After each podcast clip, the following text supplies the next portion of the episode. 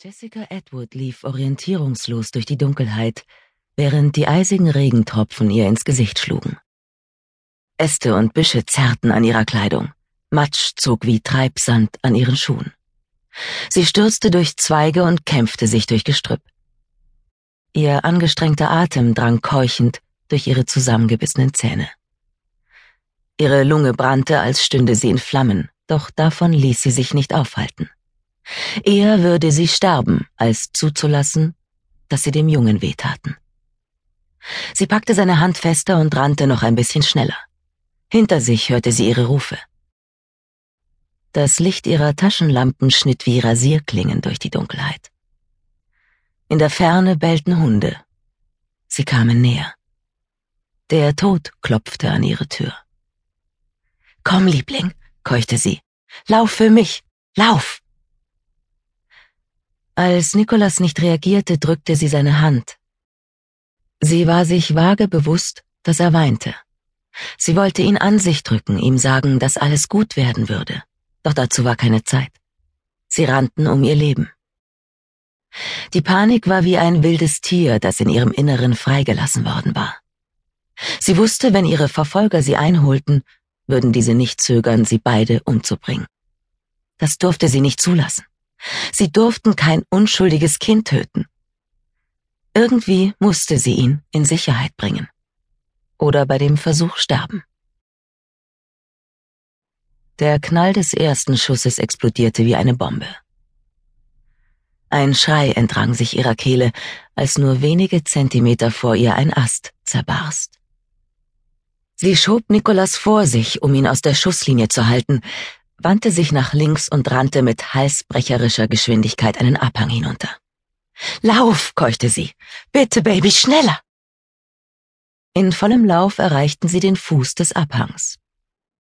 Sie schaute zurück und erblickte die Silhouette eines ihrer Verfolger, die sich gegen den nächtlichen Himmel abhob. Die Angst verwandelte sich in etwas Wildes und Sperriges, als sie sah, dass er sein Gewehr zum Schuss ansetzte. Oh Gott, nein dachte sie und legte noch einmal an Geschwindigkeit zu. Den Bruchteil einer Sekunde später wurde sie am linken Arm von etwas getroffen, das sich wie ein mit Lichtgeschwindigkeit fliegendes Geschoss anfühlte. Die Wucht des Treffers wirbelte sie herum und der Schmerz zwang sie auf die Knie. Einen Atemzug später zerriss der nächste Schuss die Stille. Mama, Mama!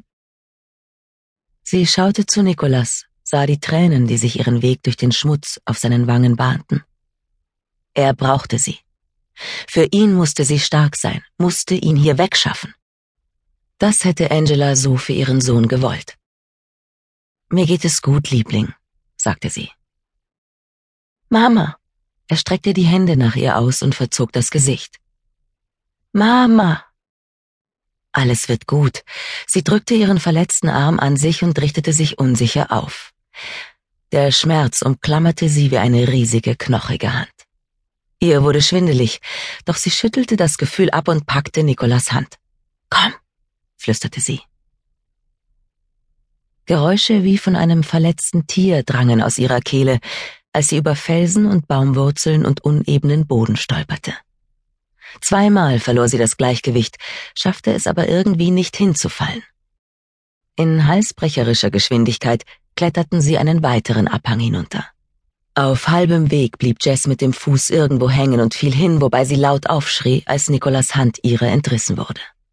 Sich wild überschlagend rollte sie den Hügel hinunter, Felsen und Wurzeln marterten ihren Körper. Doch sie konnte nur an Nikolas denken, daran, dass er allein und in Gefahr war.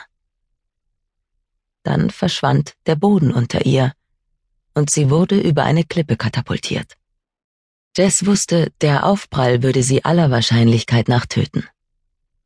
Stattdessen tauchte sie in Wasser ein. Die plötzliche Kälte versetzte ihrem Körper einen Schock und sie ging unter. Inmitten von Treibgut wirbelte sie in der starken Strömung flussabwärts. Bei dem Versuch, einen Schrei zu unterdrücken, schluckte sie einen Mund voll Wasser und fing an zu würgen. Panik erfasste sie. Sie kämpfte dagegen an, indem sie fest und hart mit den Beinen schlug und kurz danach die Wasseroberfläche durchbrach. Nikolas, rief sie. Sie kämpfte gegen die starke Strömung an. Doch die Kraft des Wassers trieb sie unbarmherzig an dem